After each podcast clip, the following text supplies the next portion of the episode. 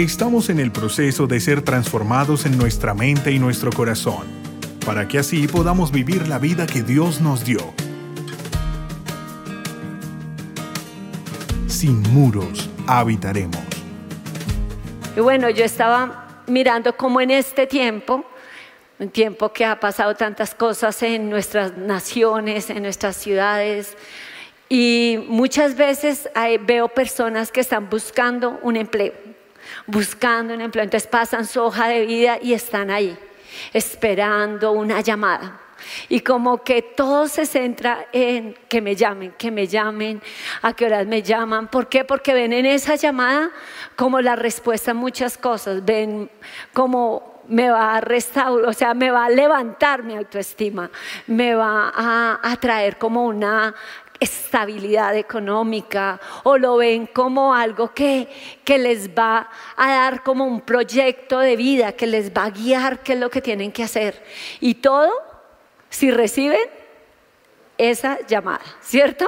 Si reciben esa llamada. Y yo veo, cuando miro al Señor, yo que Él también nos llama, que Él tiene llamados para nosotros y Él quiere hacerlo, quiere hablar a nuestro corazón, pero ese llamado viene cuando Él ve una necesidad, cuando Él ve como una aflicción, Él llama, Él llama a un hombre para hacer esa labor.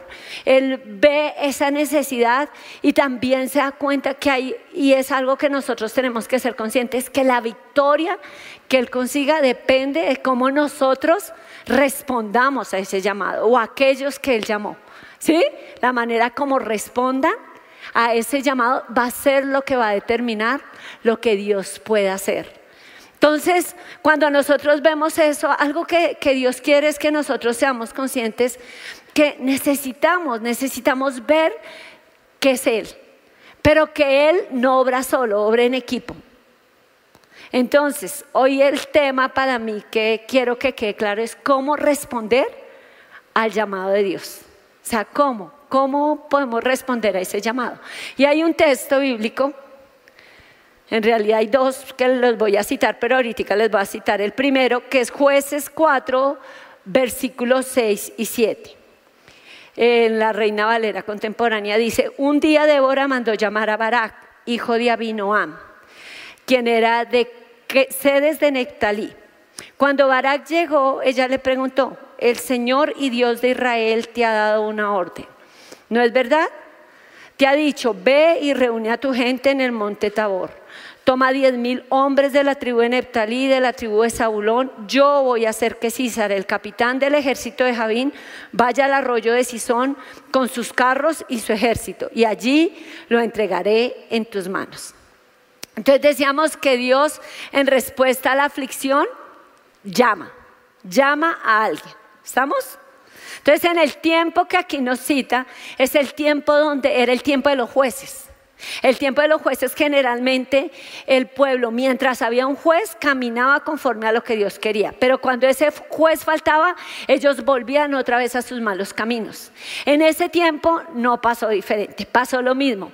Pero el Señor dice la palabra que los entregó al rey, al rey Javín, que era el rey cananeo. Y esa opresión por todo lo que ellos habían hecho duró 20 años. En esos, después de ese tiempo, ellos clamaron a Dios. O sea, ahí sí ellos sintieron como el dolor porque él los trataba con crueldad, era los oprimía con crueldad, o sea, era algo bien fuerte que ellos estaban pasando, de esos momentos donde uno siente que está siendo afligido, afligido, donde uno siente que, que no puede ni descansar porque está muy agobiado con todo lo que le está pasando.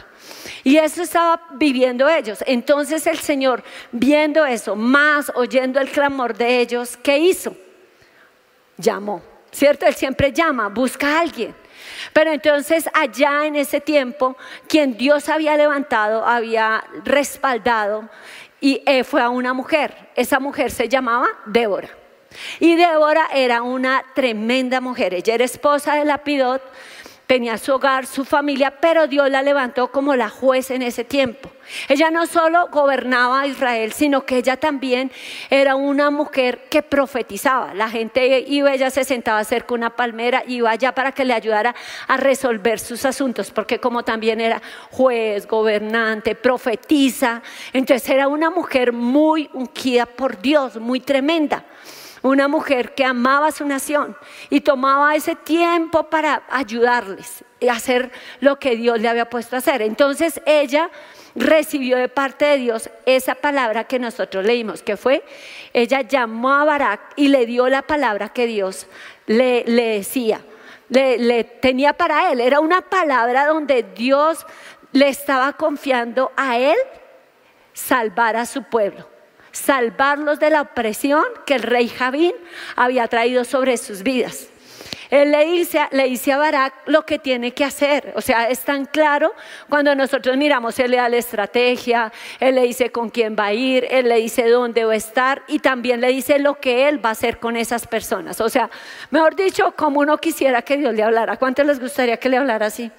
¿Cierto? O sea, con todos los detalles, todas las cosas tan claras y tan específicas que uno como que no le quede, wow, ninguna duda. El Señor le dice, si nosotros miramos ahí, Él le dice a ellos, le dice a Barak, le dice, reúne la gente en el monte de Tabor, toma diez mil hombres de la tribu de Neftalí, de Zabulón, y yo voy a hacer que Císara, que era el capitán del ejército de Javín, vaya al arroyo de Sison con sus carros. Ellos tenían carros y ejército innumerable. Y los carros que ellos tenían, dice, y allí los entregaré en tus manos. O sea, le dice a él que ellos pueden, que él puede ir atacar a estos, a este ejército que era innumerable, comparado con ellos no era nada. Ellos tenían toda la tecnología de ese tiempo.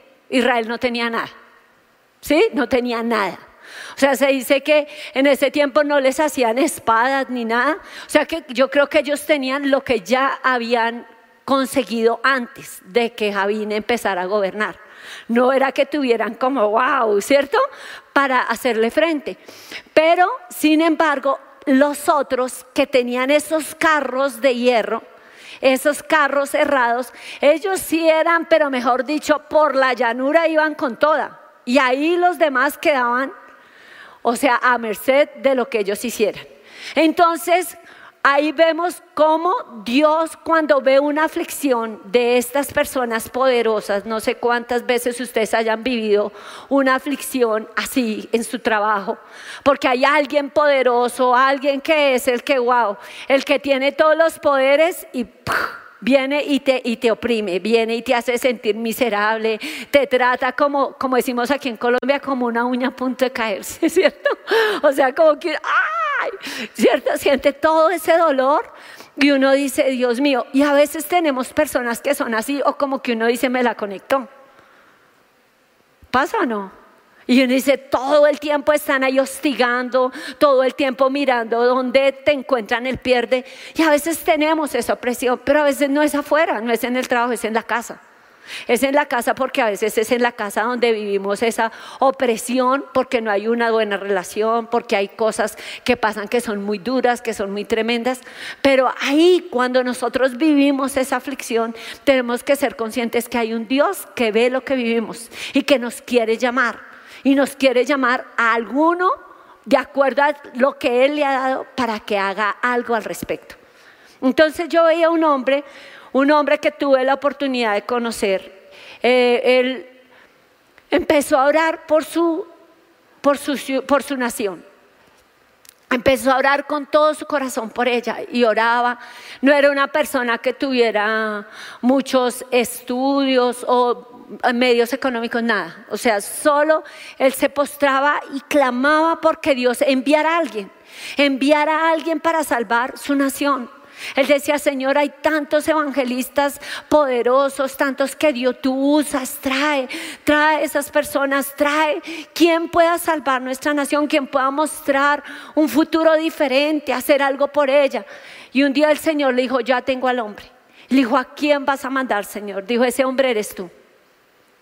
Y él fue el que Dios escogió. ¿Por qué? Porque él Dios le puso esa compasión, Dios le puso esa carga, Dios le puso esa necesidad de que algo pasara en su nación. Y así Él lo llamó. Y yo creo que muchas veces uno espera que Dios mande a alguien que sea como mucho más que nosotros. Pero a veces el que tiene que empezar a hacer algo soy yo. ¿Quién? Uno mismo. Entonces a veces uno dice, soy yo, yo soy el que tengo que empezar a hacer algo diferente. Y me encanta porque este hombre que yo les cuento, es lo que hizo forar. Y a veces Dios nos llama a orar, pero a veces también Él nos va a llamar a actuar. Él nos va a llamar a hacer algo. ¿Por qué? Porque la oración es como lo que prepara el terreno para lo que Dios va a hacer. ¿Cuántos saben que es así? ¿Cuántos han orado y han visto el cambio? Yo me acuerdo, mi hermano tuvo un jefe que era terrible y se la tenía pero aplicada. Y mi mami siempre oraba por eso, siempre oraba, siempre oraba. Le decía, mi amor, bendícelo, bendícelo, bendícelo. Siempre cuando te moleste, bendícelo. Y después vimos el cambio total. O sea, uno dice, Dios mío, después de que esa persona era la que me oprimía, la que más me, me hacía la vida difícil, ahora es una persona que me respeta, que me trata con con ese, ese respeto y con esa calidad que uno dice, wow, ¿y eso quién lo hace? Dios. Pero muchas veces allí, como Él te llama, Él va a poner cosas que tú puedes hacer, cosas que Él quiere que tú actives en tu vida. Y Él te va a guiar cómo hacer y qué hacer. Entonces me gusta mucho porque la victoria depende de qué? De cómo nosotros podamos responder a eso que Dios nos está llamando. A veces uno dice, no, pero es que eso es para los pastores, eso es para los líderes, eso es para, para mi líder. No, a veces Dios no está mirando al líder. Al líder ya le dijo lo que tenía que hacer, pero nos está mirando es a nosotros. Bueno, yo estuve ahí sentada con como ustedes mucho tiempo y pienso que ahí yo sentía que Dios me hablaba muchas cosas y aún yo lo, escucho y yo escucho que Él me habla y que me, reta para hacer cosas que Él me llamó a hacer. Entonces yo veía, bueno, en ese llamado que que le hizo a ellos, cuando uno viene, uno, dice, ¿cómo yo podría ayudar? ¿Cómo yo podría hacer algo? ¿Cómo? Pero si tú oyes ese llamado, tú vas a ver. Débora era tremenda, tremenda mujer de Dios. Pero ella no fue, no se vistió como, como Juana de Arco y dijo, ahora yo voy a ser la que voy a salvar la patria, ¿sí? Porque ya tengo esto y soy la que gobierna y soy la, la persona que ha puesto como juez y aparte tengo esa palabra profética. No, ella escuchó a Dios y ella sabía que había un hombre que Dios había escogido. Ese hombre era quien Dios quería usar para suplir esa aflicción que está viviendo Israel.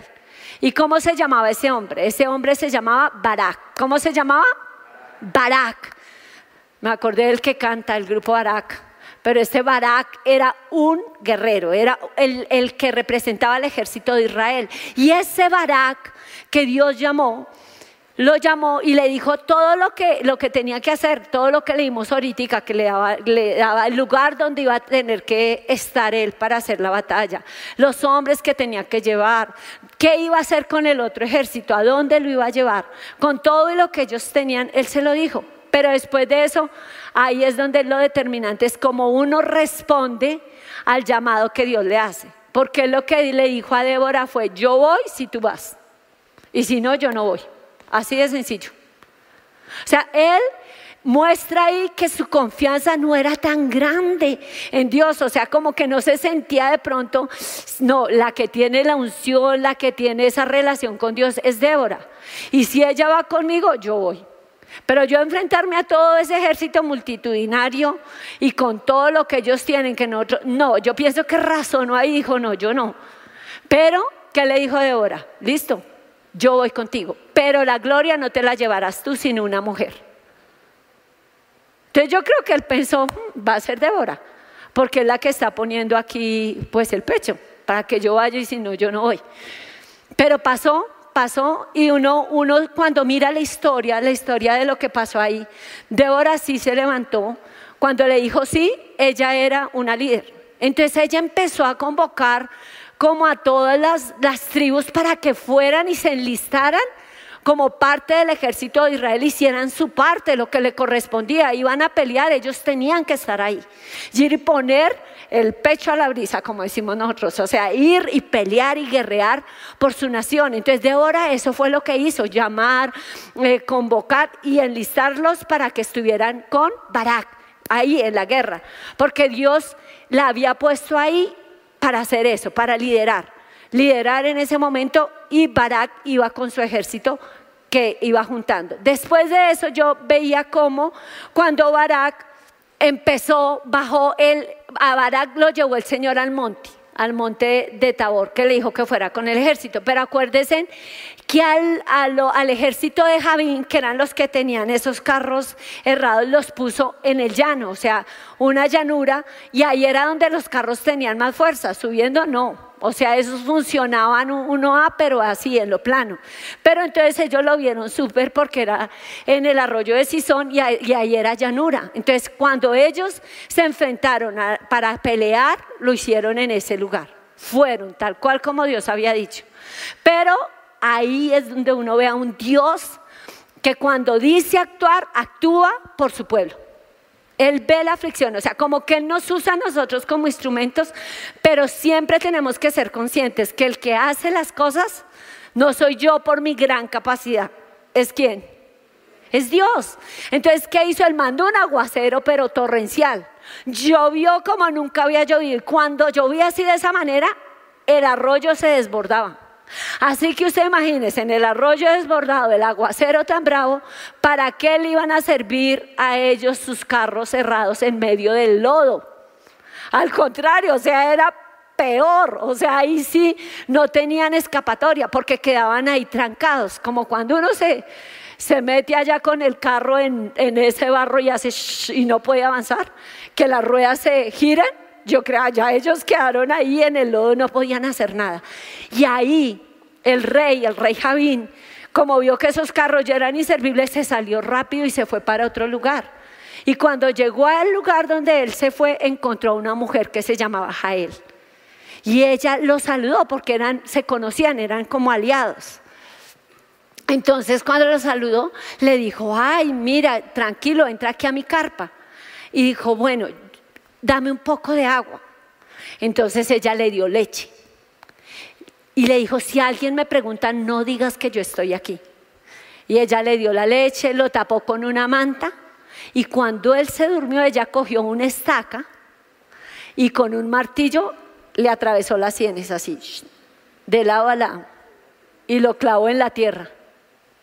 O sea, ahí venció al rey, que era el opresor de todos, porque ella también tenía relación con el pueblo de Israel, era descendiente de Jetro. Así que, que ahí, ¿qué es lo que uno ve? Dice, Dios mío, cuando llega Barak a ese lugar, ella le sale al encuentro y le dice, ven que yo sé lo que estás buscando. O sea, ella sabía que él estaba buscando a Javín, el rey. Y le va y le muestra al rey ahí, muerto. Entonces ahí que se cumple la palabra que Dios les había dado, que Dios iba a dar la victoria a través de una mujer. Y fíjense que no fue a través de Débora. Pero ahí, cuando pasa eso, Dios, Débora se levanta cuando ve esa victoria impresionante. O sea, cuando uno ve la lógica, así es Dios, ¿no? Muchas veces te va a empujar y te va a llamar a hacer cosas que tú dices, pero yo qué voy a hacer ahí. ¿Les ha pasado? ¿Sí? Que uno dice, pero yo ahí no, no tengo nada que hacer. Y el Señor le dice, no, ve y habla. Ve y haz esa vuelta. Haz eso que yo te llamé a hacer porque yo voy a estar contigo. Y tú no sientes que tengas como en tu lógica no ves que pueda pasar nada. Pero cuando es la lógica de Dios, Él nos sorprende. ¿Cuántos lo creen? Él nos sorprende. Es cuando uno dice, yo no sé cómo lo hizo, pero Él lo hizo. Él lo hizo. Entonces es simplemente como que Él que quiere, que a eso que Él te llama, tú seas sensible para obedecer, para hacer lo que Él te dice. Y cuando Débora ve a Victoria, empieza a cantar y canta un cántico donde adora al Señor, donde lo exalta, donde dice, mire, estamos con el equipo ganador. ¿Sí? Con el equipo ganador. El equipo ganador de nosotros es el de Dios. Así que cuando nosotros extendemos su reino, estamos extendiendo ese equipo ganador como sus logros.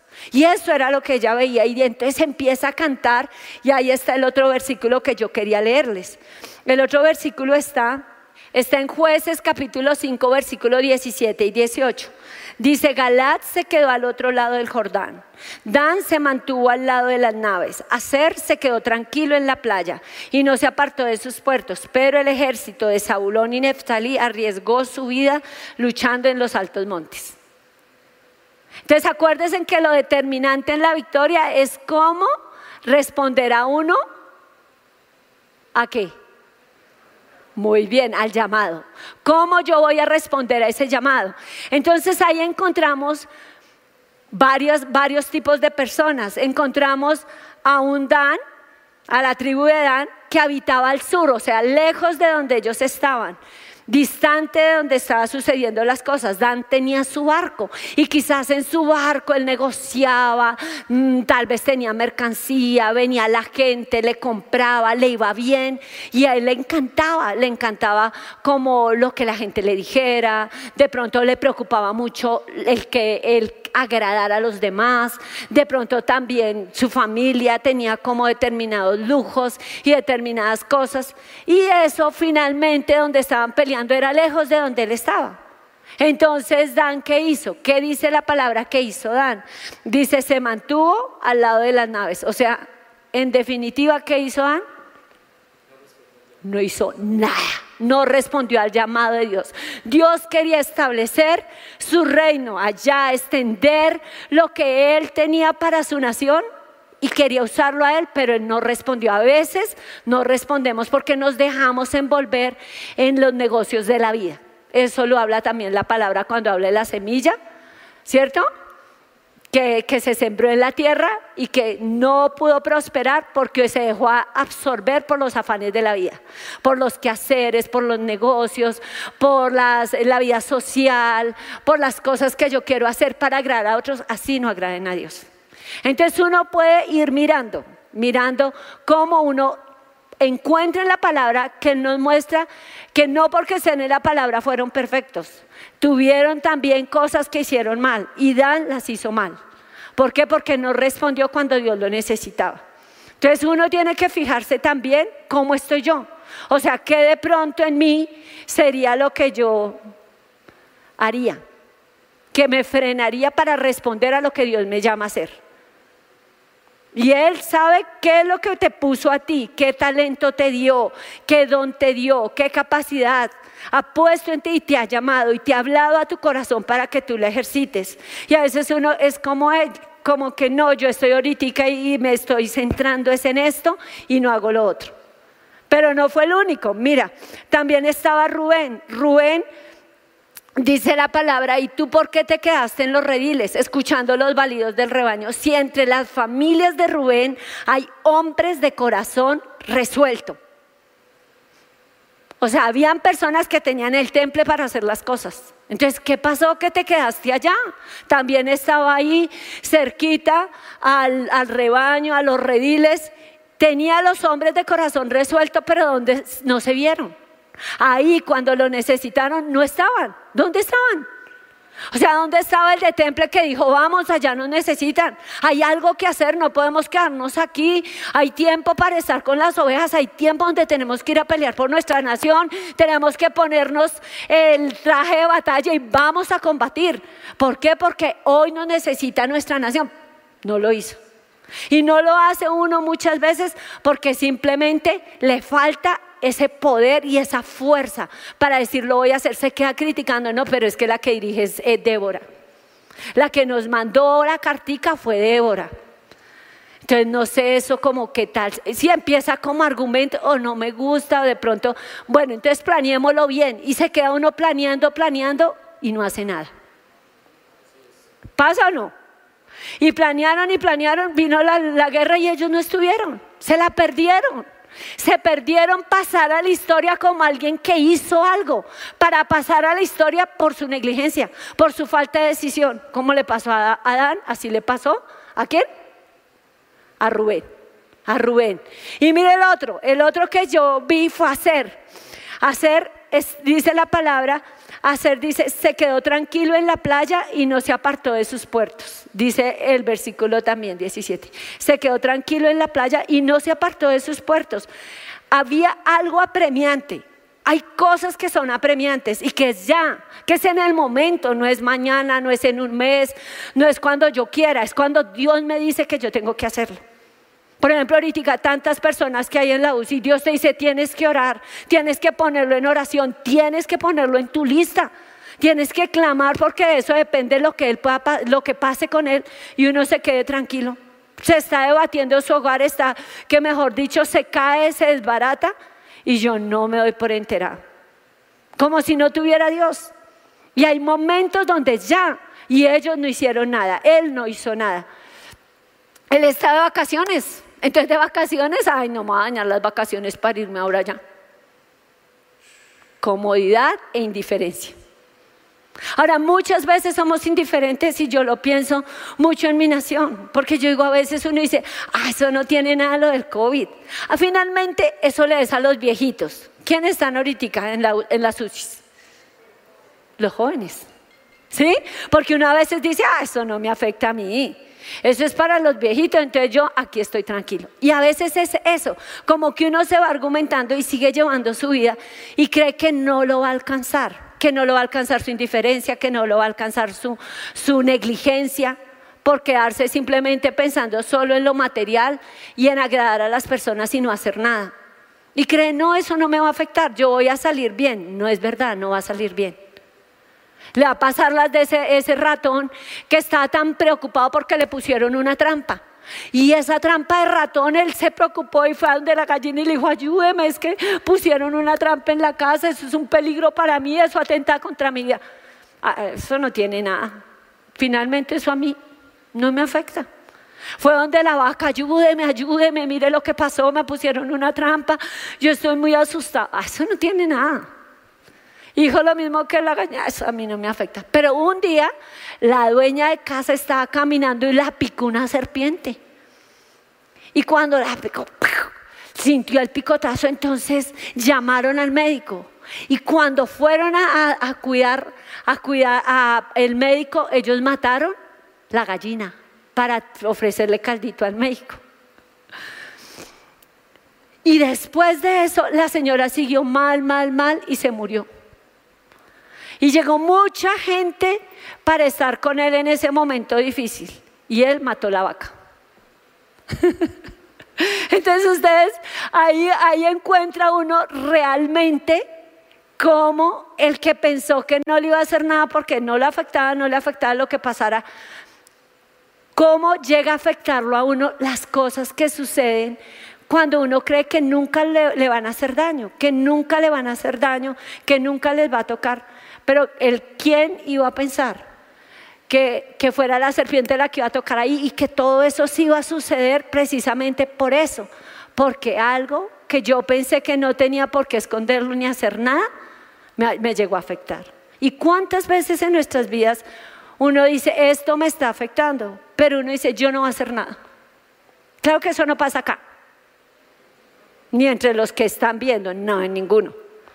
Ay, yo, ya he hablado muchas veces, yo ya he hecho muchas veces, yo ya he pedido perdón, yo esta vez no voy a pedir perdón. Me incluyo. ¿Cierto? Que uno a veces dice, ay, no, ya no más, yo no, ahora sí que lo haga él, ahora sí que lo haga ella, ahora sí, ¿cierto? Hasta que Dios viene y lo sacude y le dice, bueno, aquí quién es el cristiano. ¿Quién va a ser de cristiano? Voy a dejar que toda esta vaina vaya al piso por, por su orgullo. Y eso pasa muchas veces en nuestra vida. ¿Por qué? Porque nosotros simplemente no, acatamos el llamado de Dios. A veces el llamado de Dios es bajar la cabeza. A veces el llamado de Dios es ir y hacer. Ahí con la persona que tenemos cerca. Es ir y hacer lo que eh, podemos para establecer su reino. Yo no voy a dejar que se establezca en mi casa el reino de Satanás. ¿Cuánto lo van a hacer? ¿Alguno va a dejar que se establezca en su casa el reino de Satanás? No, entonces uno va a oír el llamado de Dios y va a establecer su reino.